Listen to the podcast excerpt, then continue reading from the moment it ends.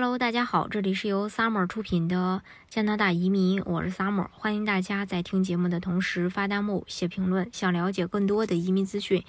可以加微信二四二二七五四四三八，或者是关注公众号“老移民 Summer”，关注国内外最专业的移民交流平台，一起交流移民路上遇到的各种疑难问题，让移民无后顾之忧。呃，移民加拿大的方式多种多样，其中就包括联邦移民项目以及各省提名移民项目。无论通过哪种方式吧，最终都是要向加拿大移民局递交永久居留权。根据加拿大的宪法，联邦政府对申请人的移民有最终的决定权。虽然移民加拿大的途径有很多，但有些方式可能花费较多，而有些移民方式则花费呃更长的时间。当申请人向移民局申请移民时，通常需要为自己以及一起来加拿大的任何家属，呃，比如说你的这个配偶或普通法的这个同居伴侣以及你的孩子支付申请费，还必须为自己和伴侣支付永久居留权费用。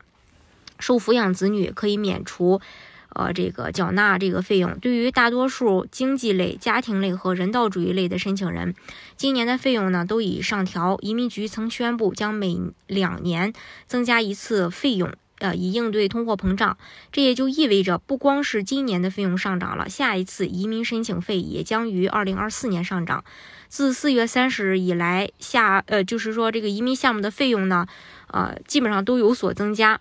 呃，主申请人和随行配偶每人必须支付一千三百六十五，还要再加上生物识别的费用，就指纹费啊，才能申请移民。这些项目呢，包括 E 快速通道、省提名类别的移民、魁北克技术移民、大西洋移民呃项目，还有这个其他。的经济移民，比如说农村和北方移民试点和农业食品试点。那除了向联邦政府申请移民所需的费用，省移民局呃这个省提名和魁北克候选人通常还必须向他们正在办理的省去支付费用。比如说想移民到安省的话，呃，每个人单身人士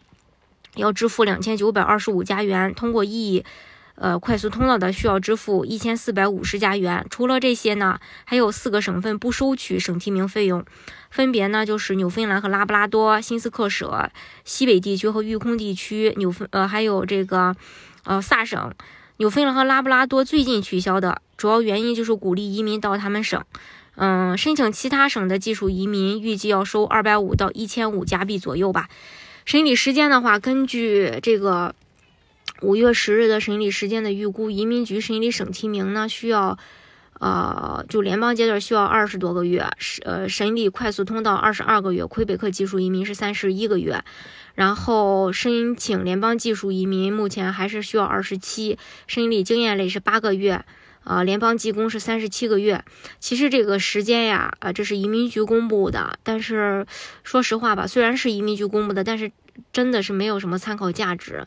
就是每个人他情况不一样，有的人可能正好倒霉，然后他这个案子被压的就，呃比较慢一些。那有的人就比较幸运，可能说虽然官方说二十七个月，但有可能是就是不到一年，你是你的这个呃呃联邦阶段的移民呃签证可能就会批。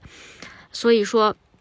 呃还是根据自己的时间呃自己的实际情况来吧。如果说呃你的这个案子超了呃这个移民局预计的。那你也不要着急，就再等一等啊。然后如果说，呃，你正好赶上很幸运，你的时间提前，呃，就是说你的案子提前被审批到了，那么就恭喜你，你你你这个还是说实话真的是幸运的。但是幸运呢，不是每个人不是都会降临到每个人身上的，就是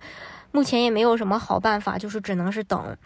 那根据二零二二年到二零二四年的移民计划，今年加拿大的移民目标要吸收八万三千五百个省提名候选人，到二零二四年这个数字预计将增加到九万三千人。移民局预计今年有五万五千九百名移民通过联邦快速通道拿到身份，那预计到二零二四年这个人数将有可能增加到十一万一千五百人。这是关于这一点。大家如果想具体去了解加拿大的移民政策的话，可以加微信二四二二七五四四三八，或者是关注公众号“老移民 summer”，关注国内外最专业的移民交流平台，一起交流移民路上遇到的各种疑难问题，让移民无后顾之忧。